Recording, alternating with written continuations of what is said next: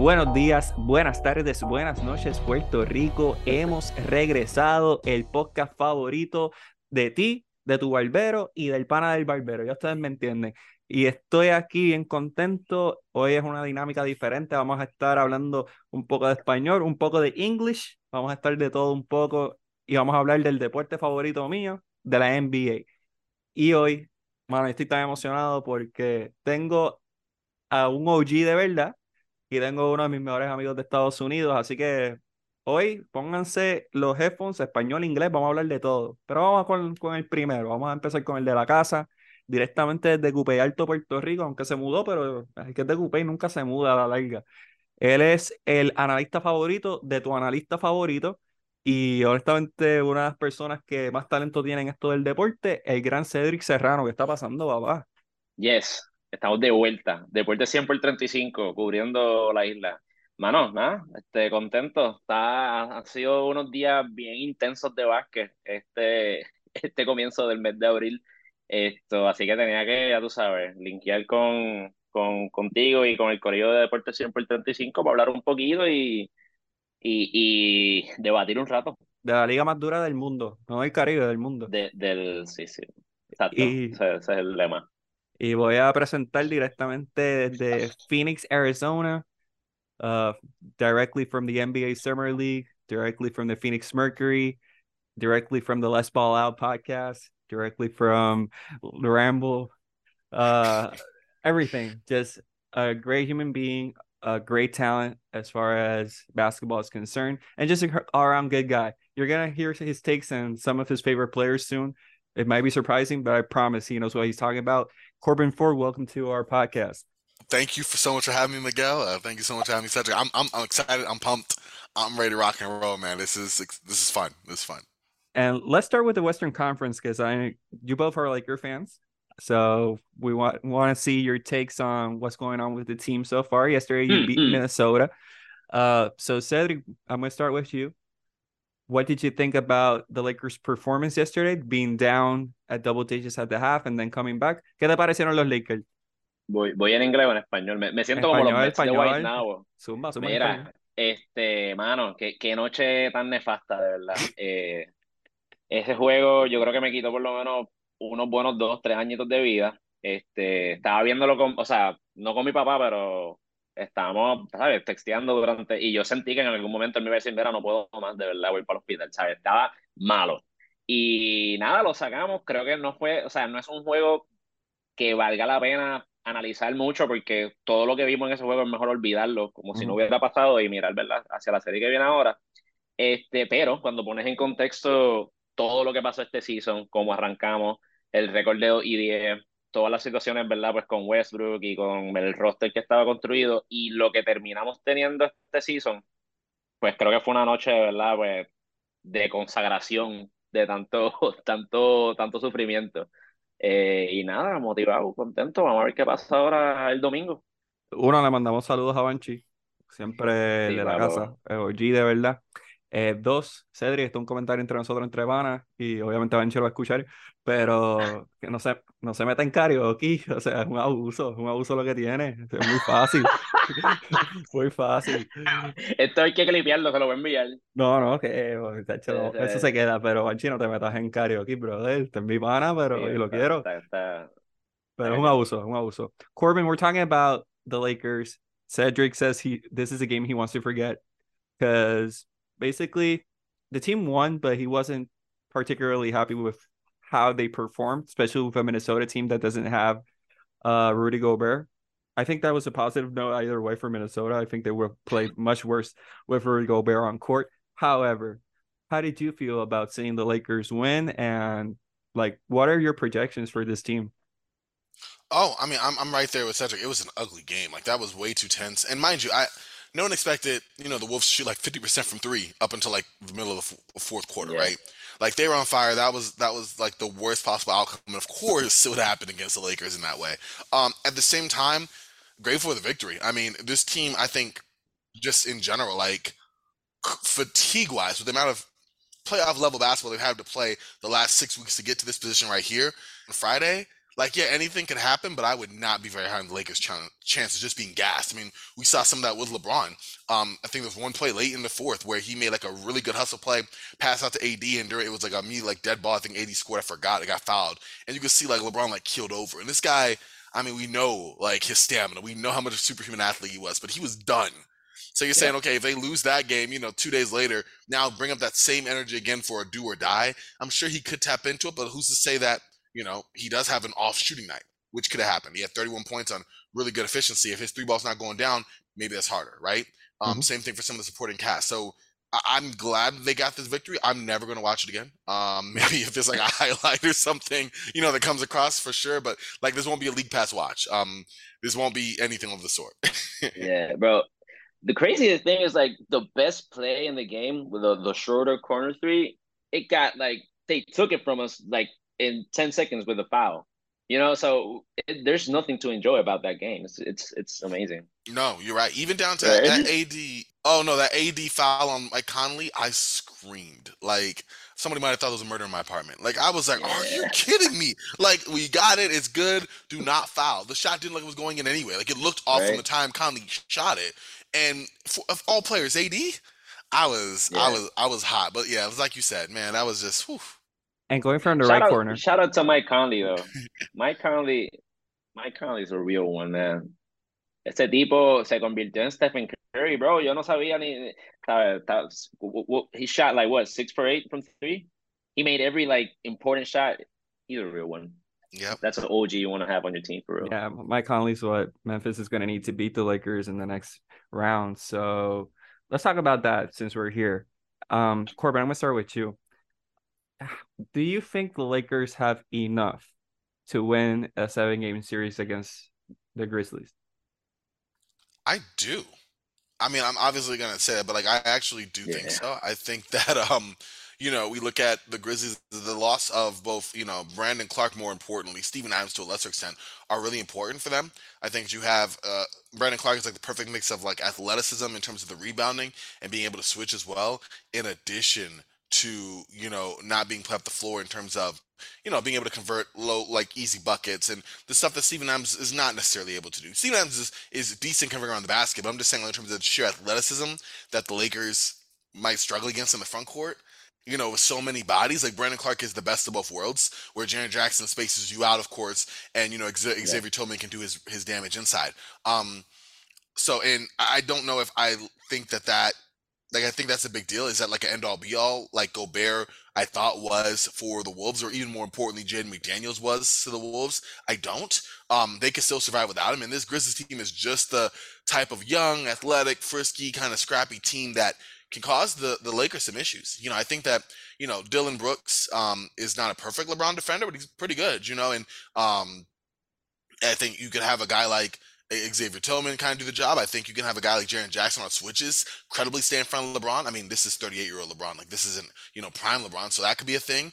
Um, right. When it comes to AD, again, he should be able to kind of get his, but at the same time, Jaren Jackson, if if he stayed out of foul trouble, which is a big if, can do that. Xavier Tillman can do that. You know, you can throw other guys off the bench in terms of big bodies to shrink the floor and double team and make it difficult.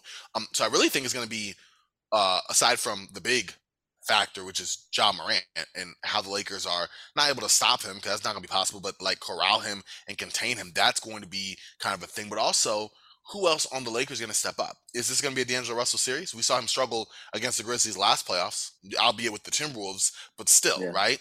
Um, are we going to see uh, someone else come through? Austin Reaves can he generate you know six to eight free throw attempts a game and maybe get you know some pressure on their backcourt uh, for the Grizzlies? I think that's what I'm I'm more concerned about. But yeah, I think the Grizzlies. Although I'm picking the Lakers, I think the Grizzlies have a really really good shot. Like if they did win this series, I, I can't say I was surprised.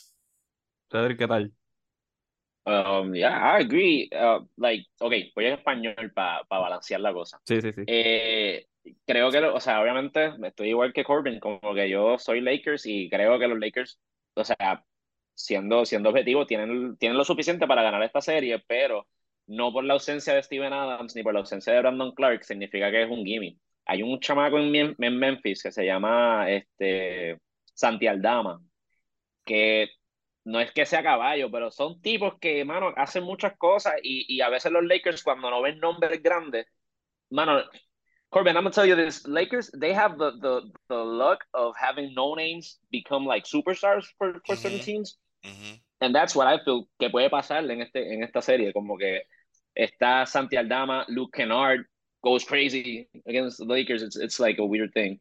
Esto, pero al final del día, yo creo que todo depende de, de, lo que haga Anthony Davis en la pintura, con la ausencia de Steven Adams, que pueda set the tone en, en la pintura y, y dominarle en ambos lados que lo ha hecho muy bien. Anthony Davis en la defensa, o sea, últimamente lo vimos ayer contra Garth Towns y, y, realmente lo pudo. Digo, Garth Towns tuvo un muy buen juego y se metió en problemas de falta, pero al final, cuando los millas contaron, he could shut him down. Y, y, creo que Jaren Jackson, en, defensivamente, o sea, es para mí el jugador defensivo del año. Pero tiene también esa, esa característica como Garth Towns que da mucho foul, se mete mucho en problemas de foul. Así que me imagino que esa debería ser la estrategia principal. También tienes un Rui Hachimura que te puede hacer daño también en la pintura y creo que eso, eso, es lo que tienen que hacer realmente, como que marrullar con esos dos y cuidar un poquito más a LeBron, porque LeBron viene de, de, de la lesión del pie, de dos semanas jugando high intensity, porque los Lakers llevan jugando baloncesto de playoff, ya, ¿sabes? Un mes entero. So, eso es lo que yo, yo la tengo, creo que va a ser una serie bastante cerrada, vamos a sufrir un montón esto, pero tengo a los Lakers eh, ganándola. ¿En cuánto? Seis juegos. Seis juegos. Corbin, Cedric has the, the, Lakers winning in six. What do you got? Uh, right, right there. Same thing. Lakers in right. six. I think you know, I think they split one in Memphis and then do it in LA, and then that's when the Lakers kind of experience. We know, I'm, I'm, Sedrick, you know as well, Miguel. You've seen LeBron play himself into shape, really ramp up in the playoffs and getting really? better yeah. as the series goes along. I don't see any reason for me to change my mind on that happening again. Um, and I, yeah, I think ultimately you kind of see the experience kind of lend itself. AD become more and more of a problem. Yeah. Um, I definitely see the Lakers taking this in six. Okay, I, I think they have a chance to steal this one on Sunday too it's a it's kind of a trap game for Memphis. They've been like a week off, you know, so mm, very that's true. probably the one that they have to try and get. I think the Lakers are winning in seven. I think they go into Memphis and, and take the last one. Um, just this Laker team, I still believe that a combination of LeBron James and Anthony Davis is better than a combination of Ja Morant and JJJ. Uh, Dillon Brooks, that's fair, is is all right. Talks too much. Um, so but he hasn't proven that he can back that up. So not really concerned about Memphis. If there's a series where a seven can beat a two, this is it. Because right. if I talk about the best players and which team is it, I believe the best two players, at least the top player, is still playing for the Lakers. So that's last me. thing. What's the what's the over under on on Shannon Sharpe wearing the cardigan? Mm, four games. The four wins. For real, yeah, he has okay. to. We need that. I'm we with it. That. Okay. Yeah. What's so over under on some altercation is my question. Oh, that's that's gonna be yeah. Five. Some type of back. Hand in hand too. Cardigan, altercation, T Moran. Yeah, it's gonna happen. Mm-hmm. Oh, T being confused by Usher. Yeah, I think that's six. Um. so enough about the Lakers. I'm sick about the Lakers. Let's talk about a good team. Let's talk about the Celtics. So the Celtics are facing the Hawks, two versus seven. So we're starting with two versus seven because those are our teams currently being in second or seventh place is sort of thing. Um, Boston played one of the best seasons I've seen, even though they struggled at some points, and most of it was health wise. Um, this team is very deep as far as having players to cover all positions except the front court, but that's something that they've done the best that they can um, to mitigate with the Muscala signing, even though I'm not a big Mike Muscala guy. Um, but yeah, Luke Kornet with his jumping, trying to divert the shot, which works. I've actually had this done. I've reviewed it. It actually works. So wow, you're a believer, uh, bro. I have a friend who's six ten, and I went to the corner and I told him just jump and he actually just blocked my field of vision. So it's true. It actually works. Obviously, if you're okay. a shooter, you're gonna make it, but it really makes a lot of sense. That being said, Boston, do you believe that they should be making the Eastern Conference Finals no problem, or will they face some type of adversity either with Atlanta or the three to six seed, which we'll talk about in a few. But do you think like Atlanta has some type of chance of beating Boston? Sedrick, empezó contigo. Um, uh, no, I don't think. Yo no pienso que, que Atlanta le pueda ganar a Boston, pero creo que va a ser una buena serie. But maybe it's gonna be those types of, of series that go like five games, but are like really tight games. Like the old said Celtic uh, Hawks. Yeah. Series. So, y, y por qué, mano? Quin Snyder is a good coach. Quin Snyder is like a good playoff adjustment guy. Um, it didn't work out uh, in Utah for various reasons. We don't. We're not gonna get into the Rudy Gobert slander. Um, oh, pero, I will soon. Ya mismo. Pero Quinn Snyder creo que, que encontró algo chévere con Atlanta. They're still figuring it out, pero van a jugar buen básquet, están en buen ritmo. Boston está también como que bregando con unas cositas internas. Esto, sé que Jalen Brown ha sido bastante vocal en estas últimas semanas. Este, no, no estoy diciendo, no estoy diciendo que hay problemas en el, en el equipo, pero, pero sí hay rumblings y no sé hasta qué punto, ¿verdad? Un coach novato como Joe Mazula pueda, ¿verdad? Por manejar esas situaciones. Este, creo que Boston va, va, va, a salir bien. Esto, van a estar todavía también tanteando su situación, ¿verdad? Con Robert Williams, con esto.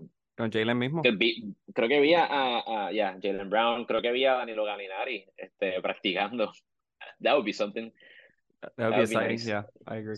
Esto, pero tienen, tienen equipo para, pues, obviamente, pues, salir de esa serie y, y, y llegar hasta abajo. Hay que ver qué pasa. Creo que es más un juego mental para Boston.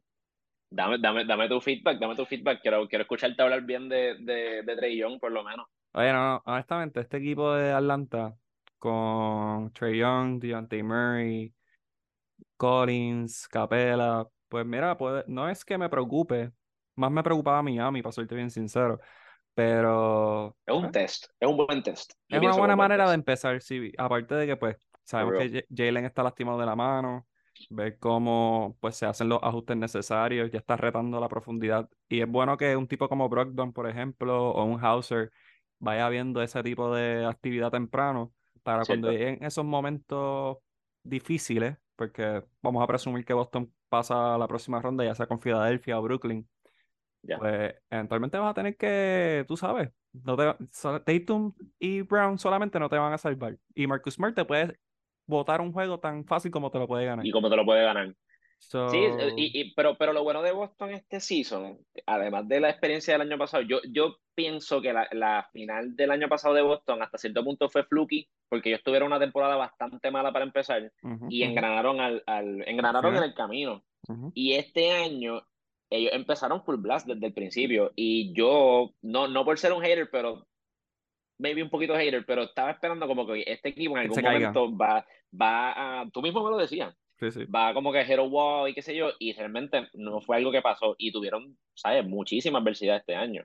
So, en verdad, en verdad, estoy bien interesado en ver cómo van a enfrentar esta serie específicamente, donde son el equipo dominante, so, ¿qué van a hacer? ¿Van a salir a matar rápido? ¿Se van a echar un poquito para atrás? Porque si pasa eso, Trillón va a salir a matar. Mira lo que pasó en Filadelfia el 20, 2021 que, que los ¿sabes? Y Trey Young, puedes decir lo que quieras, pero tiene, tiene, tiene un killer instinct ahí que a veces juega en su contra, pero, pero lo tiene. Sí, mete la pelota, mete la pelota.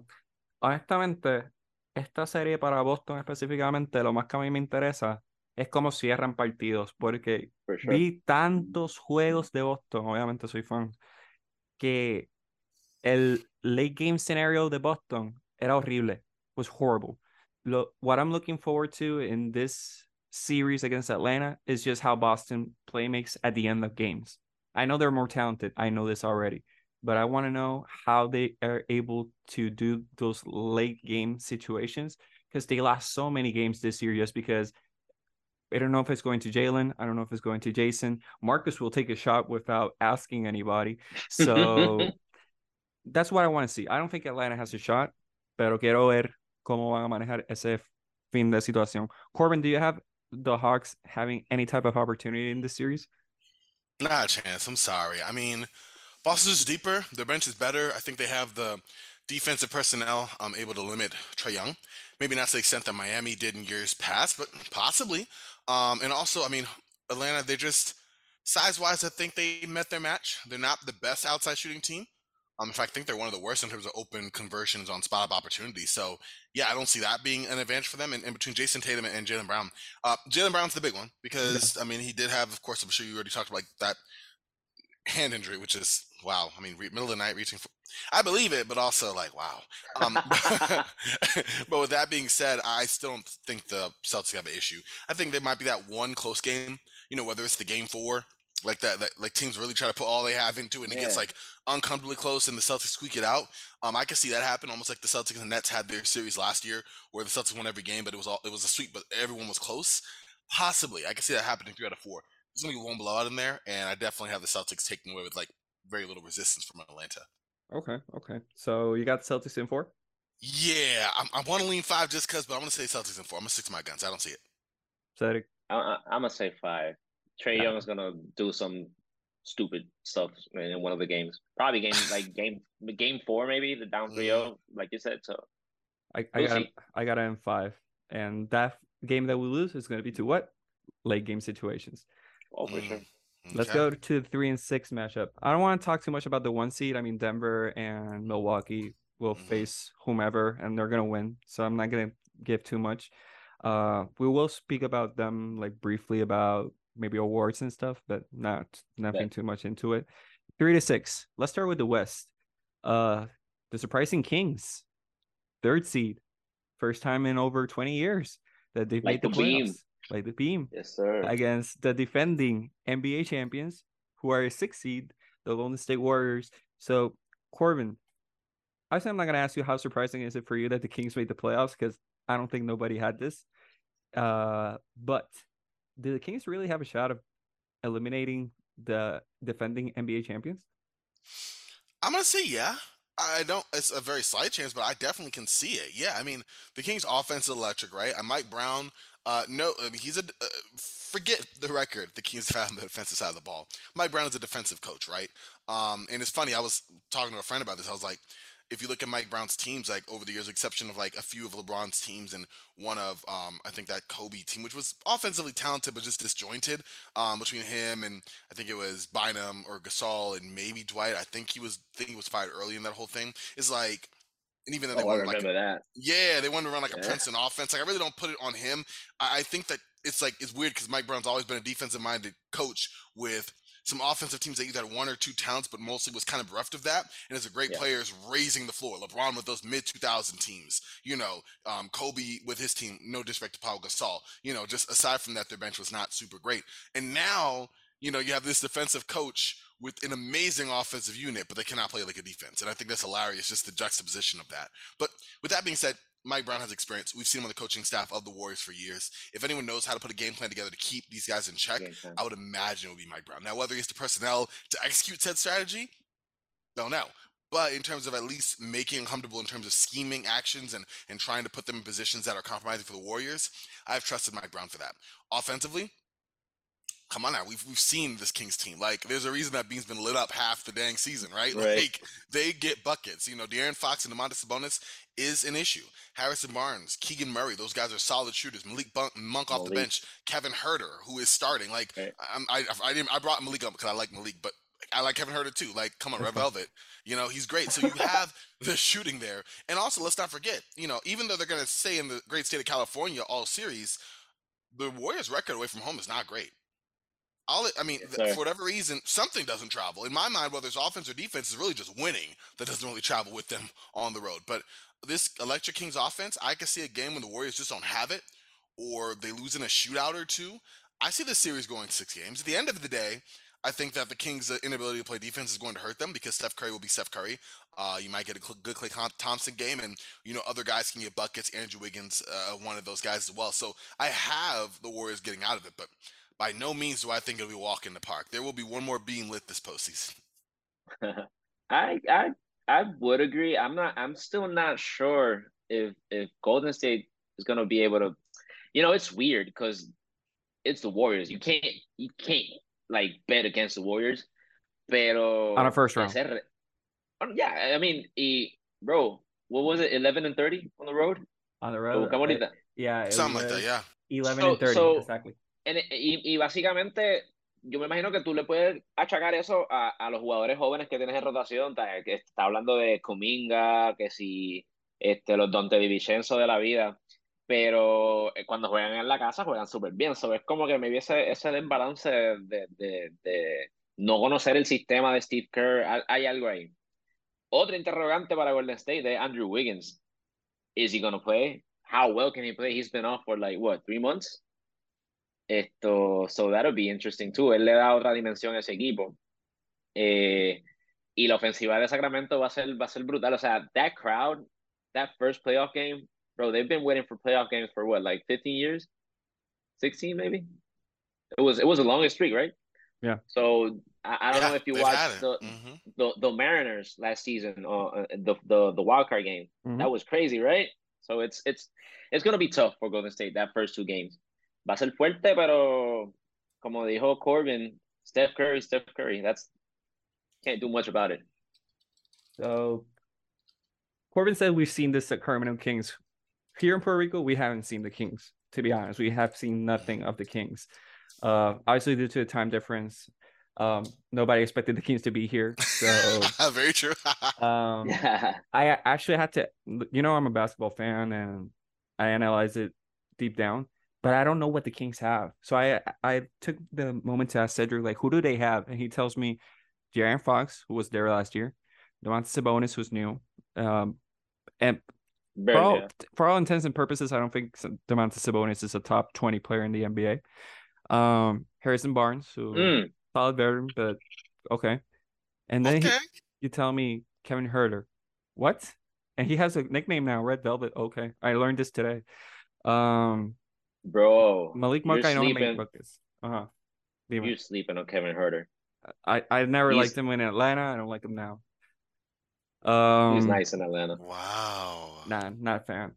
Um so I'm not seeing a great team yet they they're winning. So obviously a locker room can be like if you get along with your teammates, you can make things happen. Just What like do you we mean? s- Don't- like, don't punch him? That exactly. Thing? Yeah. Okay. or or call, or tell him to grab a rebound and then call him a bitch. Yeah, something like that. So oh yeah, Man, you sleeping on the th- on on the Kings, Miguel? Like, For real. I- I mean, but again, that's comes They- they- from it's not seeing them. oh, that's. I mean, I get it. I, I'm not saying I'm hyping him up as some big like As a threat. I, I don't see him at the first round. Yeah, but at the same end of the day, I mean, their formula works. It's going to hit a hard stop, uh, preferably coming up. Well, not preferably, but like potentially right here in this first round. But like, it's worked. Having Mm-hmm. a really good offense that's been a you know really efficient, just enough defense to skate by, Yeah. and, a, Oh, and a massive home court advantage. and by the way, isn't De'Aaron Fox like in the running for the new like clutch player of the year award? Yep, you He's said been it. like I don't got the numbers right now, but he's been like insanely clutch this season. He season. has so hmm it's crazy. So yeah. We know what the Warriors are gonna bring. Like we know what Steph does. We know what Klay does. Jordan Poole's always X factor. He can win you a game. He can always lose you a game, just like Marcus Smart, in different ways. But he's that's the same. It depends on what type of celebrity apparently is in the Right. uh in the in courtside because What, apparently honey, what honey is courtside? yeah basically that's what Jordan Poole is me in high school Corban I promise you Jordan Poole Mm. is me in high school Bet, bet, yeah. Wow. I can I can I can attest to that. Okay. I see. I always knew Miguel. Bro, listen. Uh-huh. Every time I saw Miguel hit a three, I would like look around and see what's going on. Who's here? Yeah. Uh, that was a, that. uh, that was me. Yeah, that was a three point shooter. I would bet. Hey, if I make if I hit ten or fifteen, we're going for ice cream. And I Whoa. I did this from seventh grade until twelve. That So Rico Suave stuff, bro. Yeah. no game at all. No game at all. No game uh, as far as women was concerned. But I, I could ball at least here. Um, but yeah, like Jordan Poole is my X factor always. Steph is the greatest shooter we've ever seen, and we're probably going to see. So I know what he's going to do as long as he's healthy. I believe this is a trap series for Golden State just because of the road record. It's just awful, awful Mm. for any team, Mhm. and any team. much less a NBA defending champion. Just awful. I really hadn't thought about the Mike Brown situation. You put me in a place where it was like, if somebody knows that Corban is right, it's Mike Brown. So I'm not gonna switch my pick. I'm still think that um, Golden State's gonna win, but I don't think it's gonna be that as easy as I thought. So I'm gonna put Golden State in six. But originally, before you said Mike Brown, I thought it was gonna be a five game victory. Who do you got? Who do you Oh, me. Okay, I, I, I'm taking I'm taking Kings. I'm taking Warriors to Kings. I'm taking Warriors in six. Listen, I want to be a seven game series. I just don't think the Kings can play the requisite amount of defense. And then the day, the Warriors, if anything, there's questions about you know Andrew Wiggins and you know coming Yeah, back and all that, and, and also the the Warriors on the road. But they've they have this championship experience. Steph Curry's still been Steph Curry, like you said, Sedrick. Like this is going to be a Warriors series at the end of the day. Um, it's gonna be fun. I'm gonna sure. tell you one thing, y'all. Like on Twitter, on social media, like Kings Twitter and Warriors Twitter and the Kings podcast and the Warriors podcast, it it's lit. heated, y'all. It's lit, man. I'm I'm over here like, let's go. I mean, I saw one. I'll send it if I can in, in, um, later on after the show in the link or something. But like, there was the radio stations were going at each other. It was like like the Warriors one had went off and said some just just talking out the side of their mouth. And then um, I for, I think it was Damian Bar. I ha- follow him on Twitter, and he was like, "Okay, bet," because the show was like an hour or two later, and I was like, "Oh snap!" So you know, fun stuff for sure. Oh my god, it's just there's a there has to be like a three four p.m. game, right? I have to see this live. Like I have to see this matchup. Yeah, I think game one is actually like twelve on ABC. Like it's gonna be middle of the day art my time. So it's gonna be like Um, at four Saturday? our time. Yeah. Mm-hmm. Um, in fact, let me see right Yeah. now while I have y'all here, because um, yeah, that game is gonna be played. Wait, five thirty? Oh, my bad. Guess not. I guess That's they're making good it a though. prime Five thirty. That, that's not That's bad for still us. decent, though. yeah. Five thirty. Okay, good. So that's that's gonna be five thirty. Yeah. So there we go. I'm gonna watch that game. I'm gonna watch that game. I'll- I'll, I'll be texting We'll be on you. the so- lookout. yeah, be on the lookout of your phone. Sedrick, ¿quién gana? ¿Qui- ¿Quién tiene? Yo, yo voy a dar a los Warriors en siete.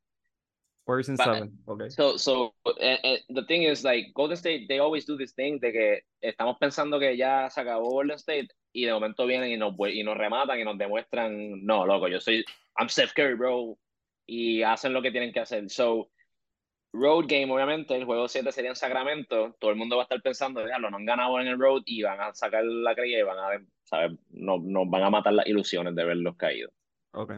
Lo que va a pasar. So tenemos todos los Warriors. Vamos al 3 to 6 on the Eastern Conference side. So we have the Philadelphia 76ers against the Brooklyn Nets without Ben Simmons. Uh, Oh, from what I understand, Corban, you correct me if I'm if I'm wrong, but I Mhm. don't- I don't think Ben does Simmons. it is playing. matter? It really doesn't matter, yeah, but- I, I don't think he is either. No, I, in fact, he's done for the season. Uh, He's done. Yeah, he's done. I- and I think this is super fitting. Um, I'll start. Right. I'm sorry, I want to start this one because if there's a team I'm never afraid of, is the Philadelphia 76ers. Oh man. And they, it took 52 points from Joel Embiid to beat the Celtics without Jaylen Brown and Marcus Smart. So I'm not really concerned about it. I think the Nets will win this series. I do think Mikal Bridges will have a great series. I think Cam Thomas is going to make it back. Cam Thomas is going to do a sighting. Oh, you Uh, think? He's not playing. I'm, I promise you, I don't playing. see it. I don't see it, man. I, I don't think Jacque Vaughn likes him very much. I don't think Uh-uh. any of I'm his coaches calling have liked him very Anybody, much. th- yeah, I'm calling it. I'm calling it. Cam Thomas is going to play at least a game and he's going to win them a game. he's the he is the weirdest NBA player. Like, it just it makes Mm-hmm. no sense. Uh, oh, he's Jeremy Lin in the twenty in in our in our in this new school era. Like that's what he did. With an attitude problem, it seems like. Right, right. Um, We're from Puerto Rico. little Uh, Players with attitude problems is our main course. So I got the Brooklyn that's winning this series. That's all I wanted to say. I'm never scared of the 76ers, and I'm not starting it this year. So I got Brooklyn winning in seven. I'm gonna let the analysis to you guys. Sedrick, empezó contigo. Sedrick, I'm gonna start with you. Diablo. Brooklyn, Brooklyn en siete. Sí, papi, sí. Encima. I don't know about that. Yo, yo pienso que Filadelfia debe ganar. No, no va a ser fácil. Ese equipo de Brooklyn tiene, tiene unas piezas y pues Mark, Michael Bridges es súper caballo, pero Nick Claxton, tú sabes, Joel Embiid va a meter el 40, 20 rebotes. O sea, he, he's gonna dominate that one. Um, did you guys see the Kuzma Dinwiddie stuff on Twitter? Corban, it's your moment, I- bro. Yeah, dude, bro, that was wild. That was magical. In fact, I almost want That to read was- that thread for thread. Like, Magic. I- like it was. I, I'm not. I'm not gonna do it because I don't want to like take forever reading it. But like, Spencer Dinwiddie and them have had beef for a minute, right? Like we've seen that from Yeah. the Wizards. That was okay. Sedrick, you get this. Uh, Miguel, I, I only say the reason I don't say you get this because like you believe in Cam Thomas, which I want you to, but like you know how you watch certain teams to certain players and you like there's something bubbling under the scenes. That's Oh, how me yeah. and Sedrick feel about Cam with the Nets. There's something there. Like don't get it twisted. The guy can score, but no coach wants to play him.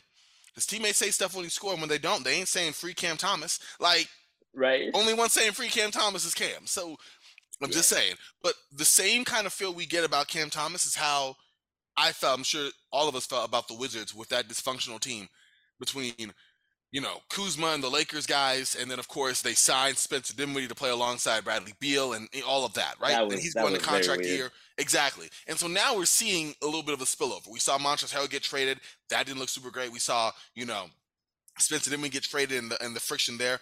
Obviously, it's full blown beef, right? And so Yeah. Spencer coming out of his mouth, just I mean, I get it. Like you know, um, I forgot was it FanDuel? They kind of baited him into it, but let's be real, they didn't need much baiting. Like he took it hook, line, and sinker. He was ready, talking about you know the playoffs and everything. And then Kuz came with a six point, and I repeat, a six point rebuttal that kind of flamed him. I mean, it kind of ended it for good. He did. He He did. did. I mean, he. I mean, mind you, once Spencer Dinwiddie started saying, "Oh, listen, you know, on, on most teams, I'd be the second option." I went on, the Pistons, like on on what team? Like, like, like I, I like he's not that guy. I, I covered the um. In fact, um, shout out to my my good friend, a fellow SBC alum, uh, Lawrence.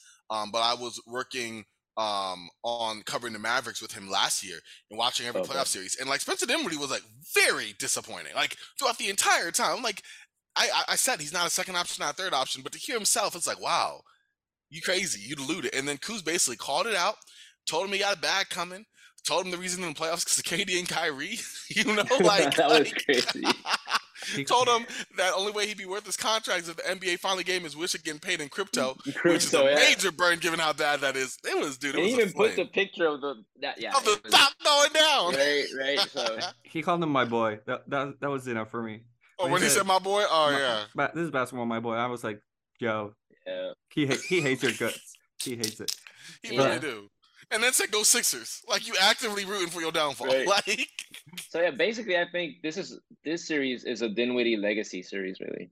Like, if they, if they go out like swept, Kuzma's gonna just have a field day with him. So Oh yeah. No, I believe it. Like it's funny to say Dinwiddie legacy and like like he has one, but at the same time But at the same time, you're right. If he does, he will never get over this. You are 30. You were in your prime. You called yourself the second best player on the team to Mikal Bridges, and you don't represent or bring anything to the table. Yeah, you getting cooked, my boy. Like, like, and I get you, Sedrick. I, I'm with you. Like, you getting For bounced real. like a basketball on Twitter. Spencer Dinwiddie's going to play here in three years. Mark my words. Spencer Dinwiddie's going to play in Puerto Rico in three years. I give it a year and a half once that contract's done. I'm just playing. No, I don't think I don't think a year and a half, but I think in three No, years I'm being funny. Yeah. he's going to be here. So Sedrick, you oh, got yeah, you got the 76ers winning then yep, five games. five games. Corban, who do you got? Ah, sweet. Four I'm gonna go 76ers in a sweep. I, I, I, Joel Embiid's a beast. I don't think the Nets have the person I'm required to deal with him and the fact that he's not going to get as many foul calls got in the regular season, but he's a monster. And also, when Mikal Bridges is on, those Nets are good. When he's not on, They're done. you're, they're done. Yeah, I mean, Spencer Dinwiddie's going to come to the rescue? Not exactly. You know, like, you know, their shooting is kind of up and down. They don't have a lot of great shooters, and the shooters that they do have that are like decent shooters usually were traditionally playing off of a shot creator. You look at Mhm. Dorian Finney-Smith. You know, you look at a guy who's who's done more Oh, um Joe more Harris. creation, a Royce O'Neal, a Joe Cam Harris, Johnson. a Cam Johnson, exactly, who's not getting off the bench. Like, you know what I mean? So I just see it. I, I don't see it being uh, it'd be close, but I see it. yeah. Okay, okay. To end to end this one, how crazy is it that Kyrie is at home and the Nets are actually in the playoffs? I'm I'm, ha- Wild. I'm happy That for is that's that's insane. That's I it. f- I I'm, don't I'm feel- not. I I don't don't, want to talk him. about Kyrie anymore. Yeah, I don't feel bad for him. I'm yeah, sorry. I'm, I'm. It's wild. Nah, it, it's wild. That's insane to think about. But he set the wheels in Yeah. motion. Like I think it's only poetic, you know.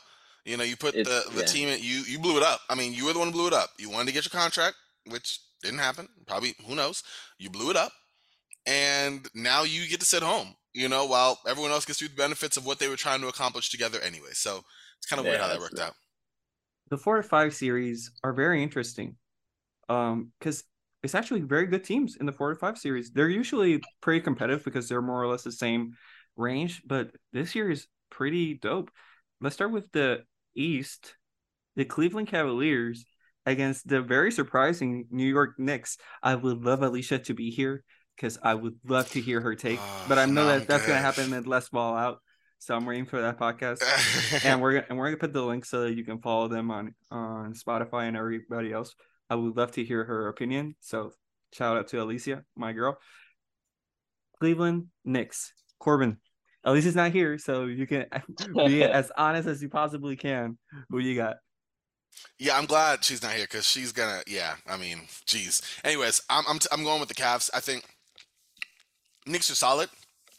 Played really well this season. You know, shout out to um just after December, just before December, around that time when um we saw Coach Thibs kind of reshuffle the rotation. You know, and cement that. Jalen Brunson's been amazing. We've seen that as well. Uh, Julius Randle, all star form, literally an all star this year. Way to bounce back. With that being said, I think the Cavs between their backcourt, I love the strength of their backcourt between Donovan Mitchell and and um Darius Garland, right? I think the front court has enough to really make things difficult for Julius Randle. Uh, between you know Jarrett Allen, and Evan Mobley, who I have in my defensive player of the year, you know top two, and also let's not forget, I think they'd give the Knicks a hard time. Uh, I think they'd give Julius Randle a hard time if he was fully healthy. Julius Randle's not fully healthy. He's playing with that ankle injury, right? Yeah. So he's hobbled. He can still bomb, from three, and that might be a weak link just because Evan Mobley and Jarrett Allen have to remember to like come out there and close out on him. But with that being said, you know he's not going to knock down like eight or nine in a game. You know, Right. so I I I just think that it's going to be too much from the Cavs. I think you're going to have a really good Jalen Brunson game. You might have a really good Julius Randle game as well. You know, Quentin Grimes, Immanuel Quickley, some of those guys off the bench are going to step up as well. But ultimately, yeah, I, I think the Cavs are going to take this series. Sorry, allow I got I actually got the Knicks in this one. Okay. But I, my main, it's gonna be a tight one. I, I I have it in seven games. My main concern right here is Julius Randle and his health. Um, but other than that, when you look at the Knicks roster, they have they don't have like defensive powerhouses like uh Jarrett Allen and, and Evan Mobley, but they do have Mitch Robinson. They have Isaiah Hartenstein, who's like a big like he's not a good like a great playmaker, but he can do some stuff. Um, he they also have these uh the what's his name? The guy with the the ripped uh fifty piece in the in the dunk contest. I forgot his name. Uh, Jericho. oh, Jericho Sims. Jericho Sims. They, that was they got, hilarious. They got some guys that was shameful. They got some guys they could put in the mix, and it, it- it's gonna be interesting to see how Thibs um uses them. Wish he never Por does. otro lado, exacto, that's that's where I'm going with that. Este, Jalen Brunson sólido, Julius Randle sólido, han jugado bien. What is RJ Barrett gonna do? Like, is this the is this like the moment RJ Barrett comes out and says like, okay, bro, I'm I'm like I'm, I'm a ball out and y domina la serie. Like he could actually he has a chance to dominate the series because if you look at Cleveland, they got obviously Donovan Mitchell is playing great defensively. Este año está ha subido el nivel defensivo súper bien. Ujú. Esto, pero Cleveland tiene ese espacio en la tres. Creo, I think they're playing what I, Isaac Okoro. I said Carl. Mhm. Excelente. He he can play defense like with the best of them, but he's kind of small compared to RJ Barrett. So hay que ver qué pasa en ese matchup. Yo creo que es un matchup que pueden explotar, pero RJ Barrett ha sido súper inconsistente. So I'm, I'm looking forward to see if he steps up. Esto, so yeah. So you got the I- Knicks, I- but you don't really have a reason why the Knicks are going to I win. got no, that's what I'm saying. I got the Knicks. There's like a lot of things that have to happen, but I don't know. I, I, I right now I kind of trust them more than than Cavs. I don't know why. It's probably like this thing with the small guards and all that. I Mhm. think Knicks have more size. They can like damage, do more damage. So we can probably go that way. I get it. I get it. Okay. So for me, it would be fitting that Donovan Mitchell just eliminates the Knicks because the Knicks had all oh, the yeah. options to get him over there and they just didn't. So it would be fitting. That would be the like the most fitting end. However, I do believe that Jalen Brunson is going to have a great series. He's done so the entire season. I didn't realize how important he was to Dallas until I saw him play with the Knicks. And obviously, Dallas descent into oblivion. But this Knicks team is very impressive. Thibs doesn't really rotate, so we know that most Yeah. players are going to be tired by the fourth game. Uh, I think Cleveland has a little bit more leeway as far as sitting guys down, letting them get their rest. Um, Cedi Osman is going to play a lot of minutes at, at some point to just substitute Um, so I think the Cleveland Cavaliers are gonna be victorious. It's gonna be very fun to see. Um, I don't know. I think the most interesting thing is, about this series is gonna be just Spike Lee, like always. yeah, seeing what he does. It's funny. I, I wish I don't know. I have so like I didn't even bring up RJ Barrett, and I meant to bring him up to say I wasn't high on him, but that, that's how important he was to me. Like I didn't. I really want him to have the big series. I'm with you, Sedrick. I just I don't know. I, I don't know. I feel, I feel like there's going to be a referendum on that whole deal, right? Like Right, The but- potential to trade for Donovan Mitchell and, and get rid of a guy that you think is going to be a star in RJ Barrett, who exactly. And, and isn't that crazy? Like you're not even thinking about RJ Barrett. RJ Barrett no. can. I mean, he is like he has elite. So I think he has elite talent. Mhm. Like he has the he has the tools to be elite. Um, he's just not. I don't know. Like sometimes he plays like he doesn't really care. So it's gonna be he like reminds me of you know who he reminds me of. Mhm. You look at his stat line: 19, 5 and two for the season. Look at the guy, you know, high draft pick. Thought he was gonna be this really good wing talent. Wiggins. Ends up being a solid player. No, how would you say? Wiggins. Nailed it. Yeah. Exactly That's what I think. Like I think it's gonna take another team for him to sit in, find out he's not that another guy. and just- situation. Yeah. Yep, and find that third guy who, hey, if he steps up and gives us extra, that's goal. But if not, just playing good defense, you know, maybe knocking down the corner three, get into your mid range a little bit without the expectations of being a guy to step up, quote unquote. And, and I think that's what's going to work for him because right now, um, yeah, I, I just don't see it. Like the numbers are exactly what I what Wiggins was doing. You know, 19, 5, and two. Like you're not even getting assists. You can't even look at them like, oh, they could be like a point four or something like that. No, they just finish at the basket somewhat inefficiently, but they have the tools and the talent. Is just the the uh, the the wherewithal to consistently bring it on a nightly basis that doesn't seem to be there. And now that So I you're think saying- about it, mhm. Send RJ to Dallas. I mean, why not? I don't know who you who you trade for him though. Who you get back? Kyrie, bro, bring him home. I mean, if the Knicks, I, I don't know if the Knicks would want to do that, but you're right. If, if such an opportunity for a sign and trade presented Right. itself, why not? And now that I think about it, I like the comparison. And Harrison Barnes was the same. They were the number one players in their class.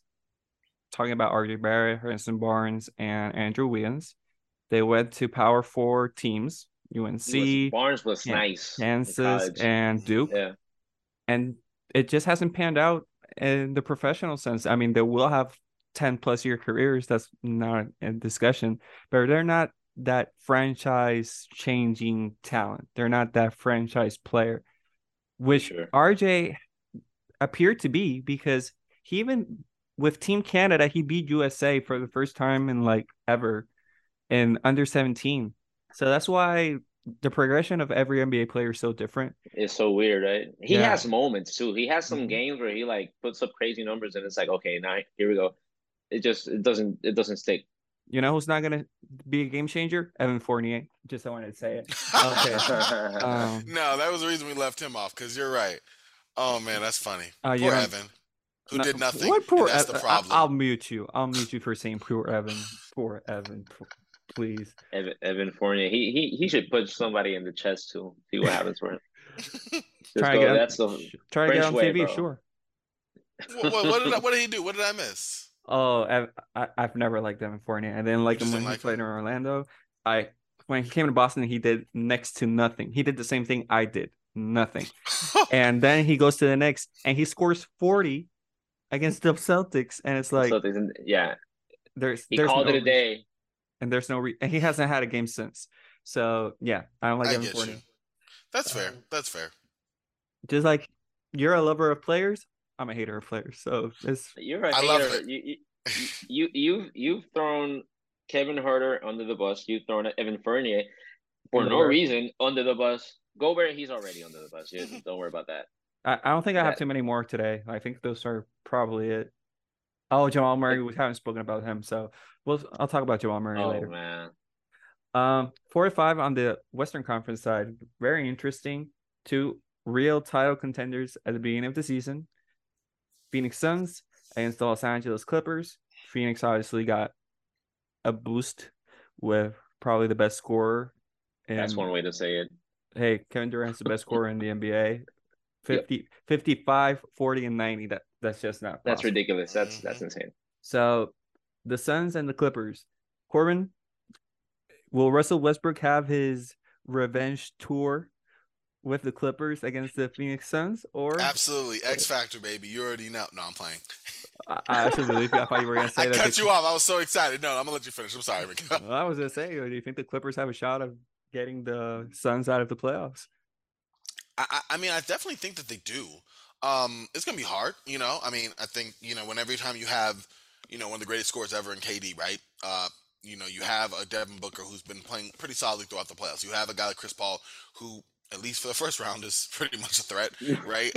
um, you know, like uh, you know DeAndre Ayton. Like you, you have a team that on paper looks good and their starting five is great, right? I think there are some concern off the bench in terms of like quality, like playoff depth, in terms of outside shooting and shot creation, um, overall defense. You know, when you bring on the likes of whether it's Josh Okogie or Torrey Craig and mm, you know Bismack Biyombo and Cam Payne, those are nice guys. I, I don't, I don't want to think those are my sixth, seventh, eighth men. You know, personally, but Yeah, yeah, yeah. like those are solid players. At Feel the that. same time, you know, the Clippers are missing Paul George. That's huge. If Paul George is there, I would definitely be like, you know what, Clippers in like six, seven. I can see it going seven. I actually think it will go six. Um, I flipped up on who will get in six because I, I can see it going one of two ways. But for the Clippers, I think it's going to be important for Kawhi to obviously be ready to bring it on both ends. You know, I think the Clippers are going to obviously try to hide um, keeping Kawhi from KD unless he absolutely has to to preserve his legs, obviously for the offensive end of the floor. Um, and they have a bunch of other wing guys who aren't going to be able to stop KD, but at least kind of be bodies. Uh, but I think Russell Westbrook is going to have to be an X factor because at the end of the day, you want someone who's going to be consistent in pushing the pace and, and dictating the tempo, um, not turning the ball over, and also being a consistent second option to Kawhi in scoring on a consistent basis for this team, especially with Paul George out. Russell Westbrook's the only one who has that type of pedigree, you know, most recent experience doing so, and the most likely candidate to fill that job. So if he's able to play within himself, you know, take smart shots, push the pace, get to the foul line, you know, find open shooters, then I think that helps the Clippers keep that engine rolling, and that buys them another game or two that can probably get Paul George back. And who's to say when Paul George gets back, that he's going to be like ready to go off the top? You know what I mean? So Sure. those are my concerns, why I lean to Phoenix, but I definitely think the Clippers have a fight in this, uh, and could see it going the distance. Okay. Cedric, ¿qué tiene? Clippers, Suns. Mano, yo, esta serie tiene, tiene mucho potencial. Yo creo Sí. que con todo y que Paul George no está, no va a estar jugando, va a ser una serie fuerte. Este, los Clippers tienen wings on wings on wings, bro. Como que Terrence Mann, este, tienen a Norman Powell, tienen a un par de tipos que, que como dijo Corbin, no van a parar. Kevin Durant va a hacer lo que va a hacer. That- that's- eso no. Pero for the likes of Devin Booker, por ejemplo, ponerle o ponerle un tipo grande a, a, a Chris Paul y, a- y ponerlo incómodo, ellos tienen el personal para hacer eso. Phoenix, el starting five está brutal. O sea, tú tienes de, de la, de la 1 a la 5, en verdad tienes jugadores que, que, que saben lo que te van a traer, pero siento que están bastante finitos de banco. Landry Shamet viene jugando bastante bien. Billombo creo que se lastimó la rodilla también en uno de esos últimos juegos, so we're not sure cómo está. Este, so eso, that's something que los Clippers tienen, como que los Clippers tienen un poquito más de depth. Pero creo que, creo que Phoenix debería dominar en seis juegos. Okay. Si Kawhi Leonard viene en modo Toronto. ya, Kawhi Leonard se hizo un, un, un update a, a- al sistema. It could be, it could be tough. Because I'm thinking Kawhi Leonard va, va a guardiar a Kevin Durant probablemente en ese cuarto quarter. O sea, Yeah, you're probably. gonna be switching all game, then you're gonna you're gonna put Kawhi on on on, on KD. Y ahí, I like my chances yo soy Tyronn Lue, so Okay. So I think the Suns are going to win. They're going to win six, uh, barring health, as long as they're healthy. Because if one of them, any of them, goes down, I think the series goes. it's over. It's over. The the Suns are going to lose a game in Los in Los Angeles. Bad Bunny's going to be courtside with Kendall. Devin Booker's going to be upset. He's not going to hit him. He's not going to make a bucket. It's going to happen. Oh my gosh. Yeah, that's, that's going to happen. So it's Kendall, right? Uh, not too with Yeah, Paul it's, Ken- Kosher. it's Kendall. It's Oh, Kendall. in Puerto Rico, we're very proud of what Bad Bunny's doing. Um, Corban, We're not. We're not. We're not. not, not really, It- it's- it's- it's- Yeah, it's it's a mixed feelings kind of thing because but Bad Bunny's always been the guy who's like, yeah, Puerto Rican women, and now he's like, yeah, now he's it- there, now he's are you switching up? yeah. yeah, it's kind of a tough conversation. If he goes courtside, Oh, if he goes courtside, uh, I'll be his fan. I'm not a fan, but if he goes courtside in a Clippers game, I'll be Then a you fan. will. Oh yeah, because I want to see this pettiness, and I want to see how Devin Booker responds. If he doesn't like double teams, I don't want to see what else he doesn't like to see in a basketball court. So, so Kevin Durant's gonna have a great series. Kevin Durant is probably the best scorer I've ever seen, and I think he's enough to win. But Kawhi Leonard, if anybody can bring out a victory or limit his off- offensive efficiency, it's Kawhi Leonard. Uh, it depends on if he wants to play, if he's healthy enough to play. Um, I didn't like that Russell said that he doesn't have a beef anymore. I think that that fire Yeah. was what drove him and was going to drive this team to maybe do the upset. But if he doesn't have that fire of I need to beat Kevin Durant, then I, I don't think it's the same. I don't know. I think That hasn't just- worked for him. Yeah, I'm about to say, I think maybe a change up is okay because we've seen, you know, Russ come with the anger and the fire, and it makes for some good clips, sound bites, little snapshots Oh, on Twitter, sure. 15 seconds. But we know who wins the game, right? Like the only time that I think the Warriors had it, like I mean, the Thunder had it even was that regular season matchup, um, those regular season matchups where they had um, Carmelo and Paul George. And I meant to say Paul George and Carmelo in terms of importance, but like then was like the one time they were like on par. You could tell the Warriors weren't really in it in it like that and you know Russ was like raging, and it was cool to watch. I mean, I'm a Russ fan. I was very emotional. You know, like yeah, I let's know. go. But then we saw what happened. So I think now you have an older Russ. Year year what 16, You're 15, You're 16. 16, 34? so. You know, at the end of the Yeah. day, th- this happened. It's crazy to think about, but this is almost a decade ago since KD left. I mean, we got like four more years, but like it's been it's closer to a decade than not. You know, in terms of KD leaving. You Right. know, and at this point, you're gonna keep that beef all the time. No, you want to win because you want a championship. He's in your way. You know, and uh, there's a reminder of that for sure. But I actually think that a switch up's okay. I'm, I'm not mad at it. Okay. And, and Russ, he's been through it. Like it's like bringing up KD with all, everything like that has happened in in his career lately. It shouldn't matter to him. I think it's. I think that's interesting that he actually feels that way. Yeah, and it's part of Oh, growing. It's part of growing. Like you can't you can't carry a beef for that long and it being healthy. And Yeah, I say I don't was- think uh, I don't think Russell. I mean, Russell wasn't going to win with those teams. I think he really he really has a shot now to win against the Listen, Suns. I, I, man, I, I want to see Russell succeed. Like, even though he's not, he's in the freaking Clippers. Like, Westbrook, like since day one, I always wanted to see this guy succeed because he, everything that people say like about his play or whatever, like, okay, that's cool. You have numbers to probably back that up, but Russell Westbrook as a guy, like everybody likes Russell Westbrook, like teammates, teammate. uh, Mhm. yeah, teammates. Even in the community, he's like he's like super big with all the uh, uh community stuff. He's like a Donations hero in the city. So man, I I mean, give him a break, man. Like uh, he he deserves I, like I haven't said anything, right. which is surprising. Uh, I haven't just, said just, anything. yeah. speaking in general.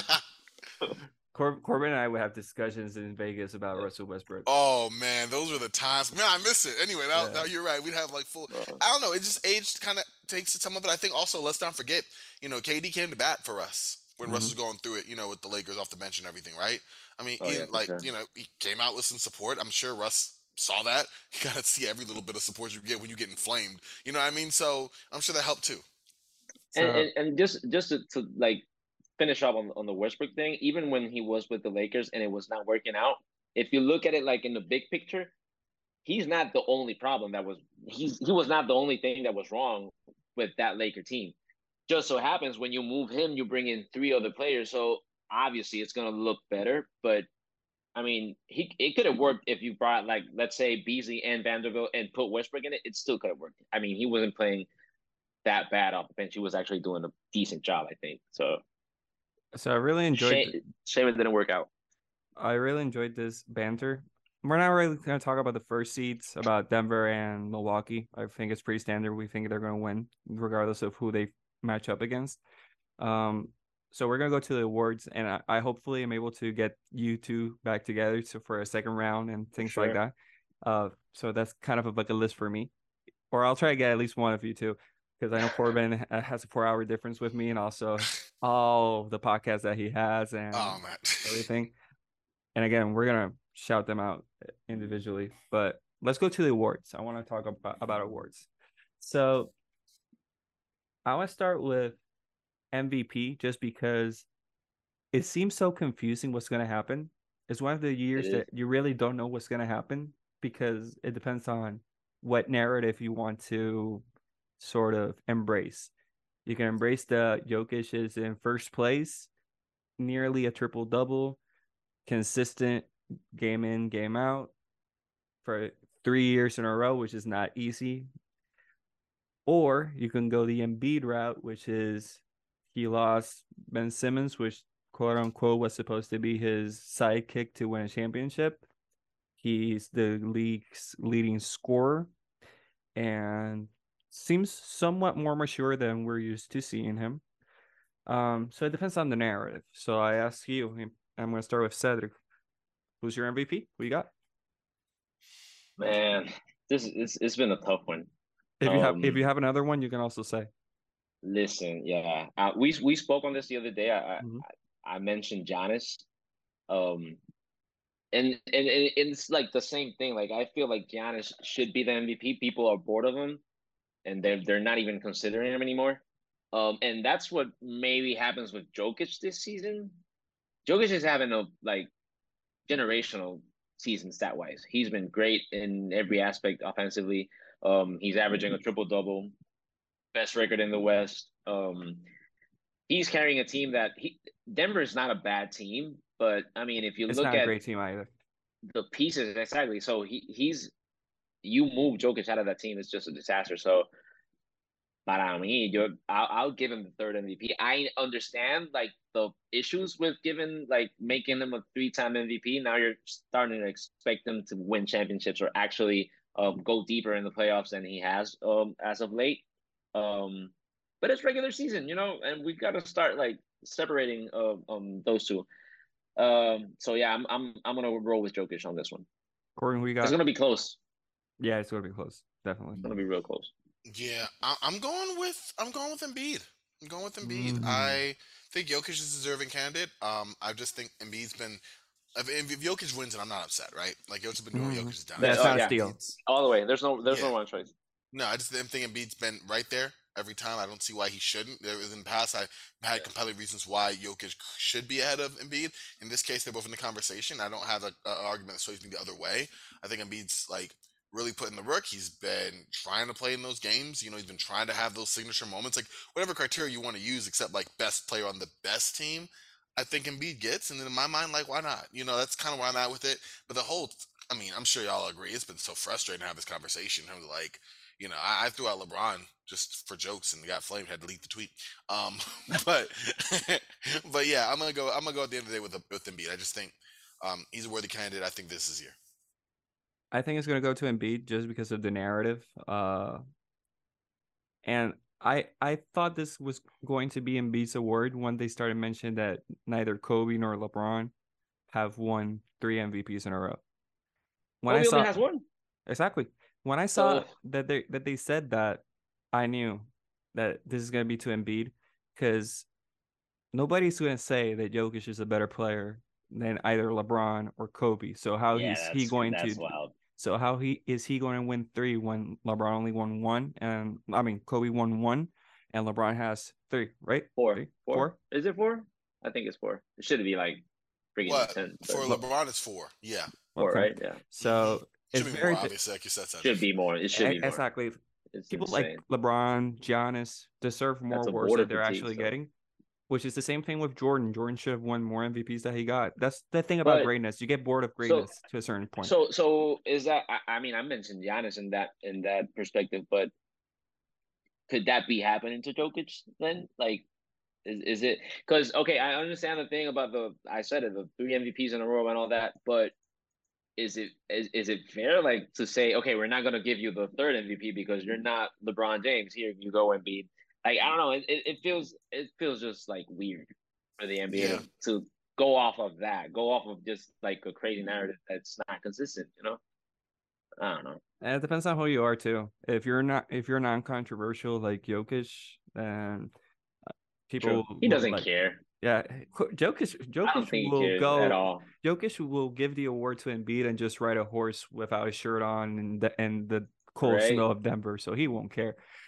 but I don't know. I, I greatness is just undervalued. I think greatness is something that we all aspire, but if you see somebody get it, you take it for granted. And it's something very shameful. We saw LeBron 20 years, 21 years, whatever it is.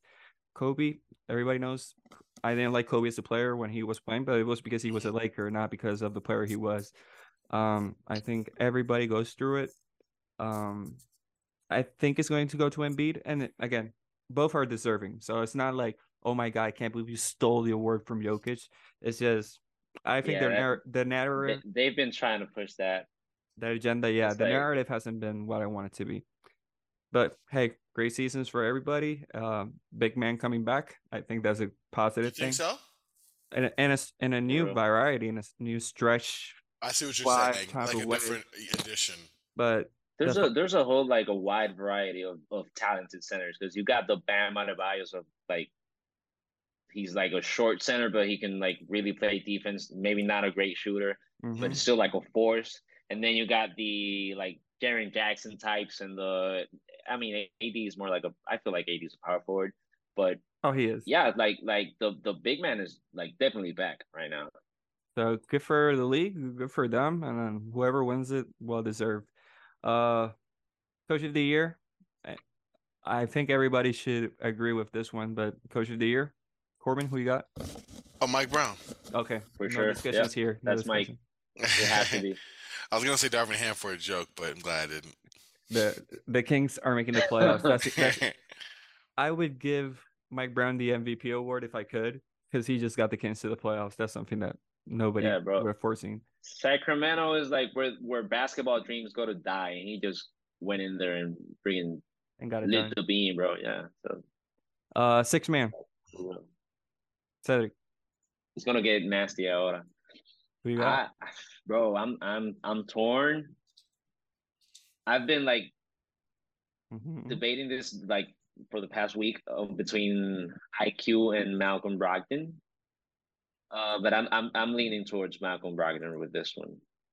Mm. Uh, I think he's been he's he's been solid. I mean, he's he's not a flashy guy, but he's like literally everything you want in a six man. So, yep, That's, that's that's how he won that- Rookie of the Year vote. too. Not doing Yeah. anything great, just doing he's just everything solid, bro. He's consistent. just he does the thing. That's it. Corban, who you got? I'm actually. I mean, I'm. I'm with you. I agree with. I with. I. I, I like IQ. I'm gonna tell you. Uh, well, I gotta talk first. I'm going to go with Mal- Malcolm Brogdon. Um, I just think look at his numbers. Uh, just under 26 minutes a night, 14 points, four rebounds, just under four assists. Yeah, 44 percent from three. But most important to me is that the Celtics are outscoring opponents by 2.85 points per 100 possessions when Bro- when Brogdon plays without either Jayson or um Jalen Brown. Like that means you're keeping them afloat without their two main stars, running the offense, giving that scoring, and being consistent. That hub, be able, able to play alongside them and shine without them. I think that's like we're getting as purest of a six man in this year as we've gotten in years past, right? Because normally it's just high scoring guys off the bench, Mhm. you know. And this time I think that's someone who's really impacting on all levels. Just happens to come off the bench. I think I was gonna be more complicated. I got Malcolm as well. I, I love what he's bring, what what he brings to the table. Uh, a team that needed depth. I mean, I'm a Marcus Smart guy, uh, as far as defensive is concerned, but his end of game decisions not necessarily the best. We can remember how Milwaukee beat Boston. It was more Mark Marcus Smart bad decisions that Jrue Holiday good decisions. Um, so I think Malcolm brings that type of consistency and intelligence to the basketball court. And. I think he's going to win them a series at some point, Malcolm Brogdon. So my vote's for him. Quickley, very solid, very fast, high scoring, what we're used to seeing in a six man. But I think this is this is a year of change. It all depends And on he the had narrative. he had like a late like a late burst. Like he wasn't he wasn't he didn't start off the season like he ended it. So Malcolm Brogdon has been like the stabilizing force since like the get go. So yeah. and Boston with all their those injuries, Jalen has has been out, mm-hmm. Jayson has been out, Marcus has new been out. coach, bro. Like the I mean, yeah, it's, That's it's been like a thing, lot too. of things. There's Yeah, a lot of things going on, and and yeah, a lot in one time. Absolutely. Defensive player of the year. Sedrick Triple J, Corban. right? Yeah, I, I I have Jaren Who was that? Jackson at, up there as well. I have Evan Mobley personally right up there, but I think got to give it to Jaren Jackson at the end of the day. I'm gonna go with Jaren first, and then Evan Mobley a close second. Yeah, I got JJJ too. hmm Um, Bro, I, I decided it was gonna be J uh Jaren Jackson like early in the season when, when they when they put the report out that the, the stat guy was like uh, like generating like extra blocks for him, like fake Mhm. blocks, and they had to like put in question how good of a block uh shot blocker he is. I was like, okay, yeah, he's he's definitely the guy. So they had to do all this like study about him. So yeah, he. I, I mean, and he's a very versatile defender too. So yeah, I, will give it to him. Mm-hmm. I'm with it. Most improved. Corban. Tough. Ooh, that is tough. I mean, is it? Uh, for me, it it. Let me. Okay, so I'm I'm between. Yikes! I really. I mean, I guess most improved would be. I don't know. I'm drawing a blank. I don't have one popping on the top of the head for me. He plays in Utah. I know Lauri Markkanen. I mean, I got I got two. I, if you want, yeah, I'll let you go because I feel like I'm okay. I'm torn because Lauri Markkanen deserves it. I, I think just in terms of how well he came out of nowhere, and and that there's something to be said for that. At the same time, I feel like Jalen Brunson is a guy I, I I think about. Um, like he looked like a solid contributor, a solid six man starter type, and then he came out and not only is he a full out revelation with New York, but they actually have success team wise in making the playoffs. I get it. Lauri Markkanen's on a team that, you know, ultimately weren't trying to quote unquote win, you know what I mean, and all of that. But like I think Jalen Brunson's been more impactful in that way. And also Mikal Bridges. Mikal Bridges came up really in, in a major way.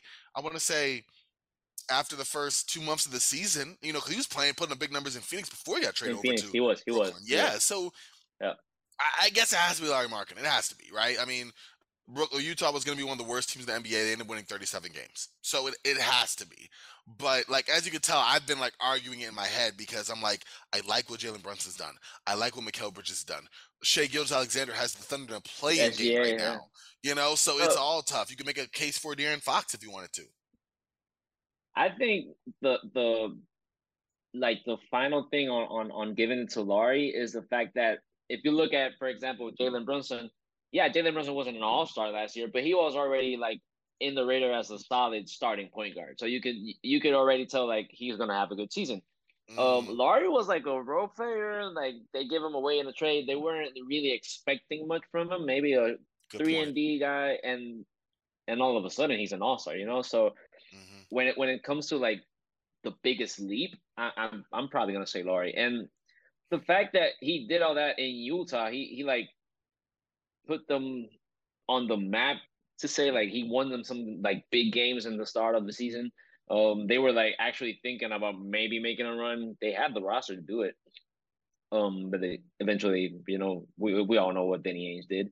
Um, but yeah, Lauri, I think it's it, and it's a cool story too. Like, I think he's going to the war now. Like in in Finland, yeah, he's gonna serve in the military. That's yeah, it's crazy. They saw that boy shoot. They was like, "Bring him over here, bro." Dead eye, laser.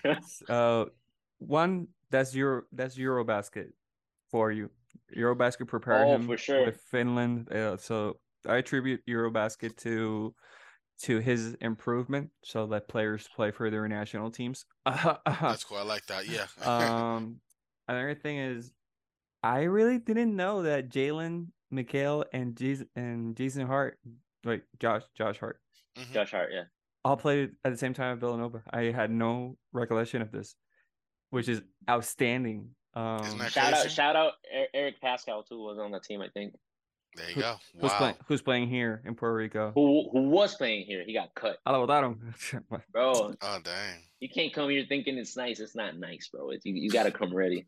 Come prepared, bro. Stop it. Stop it. Oh, so, Corbin, I, like we're not gonna have time, but I would love for you to hear us just argue about Puerto Rican basketball. Yeah, I need to be a fly on the wall for this next time, please. it's it's tough. Like we get it's really passion heated. We get heated. It's real, I need, bro. I need that. The Twitter war that real. you say that the Kings and the Warriors have had yeah. is the one I've had the past couple of days just with Puerto Rican basketball. So it's intense. Okay. So the thing with with like the our Puerto Rican like basketball league is like Puerto Rico is like a really small island, so it's not like you don't have the like the different states and all that. Like it's like a, like a lot of miles in between. Nothing like that. Bro, mm. it's like you can just drive. It's like two hours from each stadium, like at most. Wow. So it's it's intense. It's intense. People like really live it. It's it's it's pretty cool. Mm-hmm. And now we have like we have guys that well i mean they're not making an nba team but when they come down here they actually put on a show like white whiteside like there's a matchup between uh the team Whiteside's on and the team uh Boogie Cousins is gonna come play for. I think it's uh May seventh. We're Ma- May Miguel 7th. and we're going. We already got tickets for that. That's, That's basically that's basically our Jokic Embiid. So like I, I'm not I'm not even kidding, bro. Like And that, that's sad. That's dope.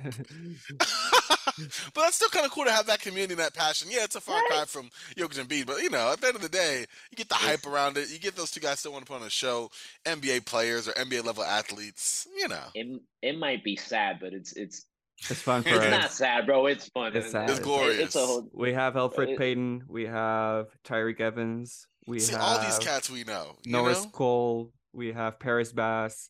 David Uh, Stockton has been nice here. David I- Stockton has been here Stockton's for, like, three he- he- years. he's always in G League. He doesn't really crack an NBA roster, but he's been nice, bro. Like he's been like a solid twenty two and, and nine every night. Yeah. Okay, Um, look, so- that's dope. So okay, And- future and- and assist leader all time. Efficient, bro. Like Eric Yeah, Paschall so- has played here for a couple of days. Um, You gotta tell me how to watch some Puerto Rican basketball, yo. I need I need to YouTube, bro. this. It's on YouTube, YouTube, bro, you I'm, can I'm see gonna send you the link. Oh, yeah. please do. Thank you. Okay. he- he'll do so. Send I the won't. but um, yeah. But Corban, uh, I want to thank you for your, your time uh, spending it with us. This has been one of the most fun podcasts I've had. Trying to switch between English and Spanish. Uh, it also shows versatility on our side. So yes, it does. it, it gives us uh some sort of practice as well. Honestly, I love talking. I love talking life with you, but basketball is also so en- enriching. You know so much. Uh, you know, got a lot of respect for you. Uh, Same here, man. you work Appreciate really y'all. hard.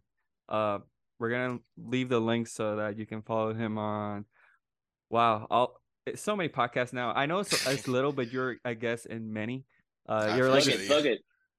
Uh-huh. uh, Oh, yeah, plug, plug where you're at. Where are you? I appreciate y'all. Thank y'all. No, I'm we you know we all trying to grind, all trying to make it out here. So I try to put myself in places. Um, but no, I I, I do a podcast called uh, Ro- um Roundball Ramble. I've had that for a couple of years. That's like a general basketball pod. I just started a separate one, but that's really just because I wanted to kind of grow in a certain space and differentiate it. And so the other one's called Roster Reconstruction. Um, and that's Nice. all about the NBA through the lens of the draft, trade, and free agency. Really plugs in a certain segment there. Um, in addition to that, I write for um, a Swish Theory. I actually just dropped a piece today um, on the Cool. Portland Trailblazers, like their former GM and like the tenure that he had. And uh, aside from that, um, just some other things here and there. I do a lot with Sports Ethos, so I do a Hornets podcast as well. Um, that's gonna pick up in this off season, but. I'm just like, yeah, we, we all, I mean, we're all in the same boat. We all trying to grind it and get out there. And I know for a fact that writing is something I can do, but not my strength. I know I love to talk and be around. So in my Uh-huh. mind, got to get to as many as possible. And yeah, they're not all sure. super huge, but you know, hopefully, you know, you keep getting the reps in Mhm. and, and work for a bigger opportunity. And so, and that, that's the goal. That's the plan at the end of the day. and let's ball out. Oh, oh, they're gonna kill me for this. Yeah, well, right, I- Alicia and Kelsey, listen. Let's ball out is is. Oh my God, they're gonna kill me for this. listen, three former SBC alums. Um, we all get together about every two three weeks and just hash it out. We talk about the current, you know, goings in the NBA. We do a checkup on our favorite teams. Um, Kelsey's a New York Knicks. Um, Kelsey is a Miami Heat fan. Ooh. Alicia is a New York Knicks. She's gonna kill me, and I love the Lakers. Yikes is not a great promo, but listen, you know, we, we, we put in the we put in the work. Um, we have a lot of fun, and yeah, it's a, it's a good three three person crew, and we're trying to grow this out and and get more consistent. Life's been getting in the way, and stuff's been happening, but um, that's another show that I'm part of a group on that one. So there we go. That's how I spin it. That's the group project. That's, Boom. Okay. that's, that's my dude Corban Ford. Sedrick, papi, como siempre, un placer tenerte. Este, como los viejos tiempos. un- Sí, Siempre, señor. siempre dicen, "Nu- nunca olvidas donde uno fue feliz. Y mano, cuando empezamos esta Ajá. jodienda, Sí, yo, señor. Así yo más feliz no podía ser. Obviamente, nuestros caminos han, han tomado sus rutas diferentes por, pues, porque la vida es Su así. ruta alterna, Uh, oh, Tiene, tiene geek, tiene geek en estos Yes, días. sir. Mira, el, el 29 de abril, Distrito T-Mobile, en la Ahí. tarima de la plaza. Si no me April roban la identidad, 29, voy. bro. Yeah. El Distrito T-Mobile, vamos a estar allí. Este, va a estar, es el Garnier Fest, actually. So there's going to be Zion y Lennox en concierto. Y entonces nosotros vamos a estar afuera rockeando. La bestia. Eh, so that's that's one. Corbin, if you're if you're down in Puerto Rico, April 29, you know where to see me. He has a Uh, band. He has his own band, so Oh, that's Uh, dope. Okay, yes, sir. Appreciate So- that. No, Ah, yeah, yeah. I mean, es, es lo mismo que está diciendo Corbin, como que uno, uno, uno trata de, de ¿verdad? De, de, buscar oportunidades, ¿no? Y hacer, hacer las cosas que a uno le gustan y que pues también pues pueden abrir puertas en algún lugar. So, ahí estamos. Este, y para mi análisis experto NBAístico, puedes entrar a arroba Cedric Iván en Twitter. este, estamos, Fabi, tenemos de todo, bro. NBA, BCN, Succession, eh, en verdad de todo. So, estamos ahí gozando. Y On Fire Media en Instagram también. Y saludo a Peter, que me debe, me debe Peter.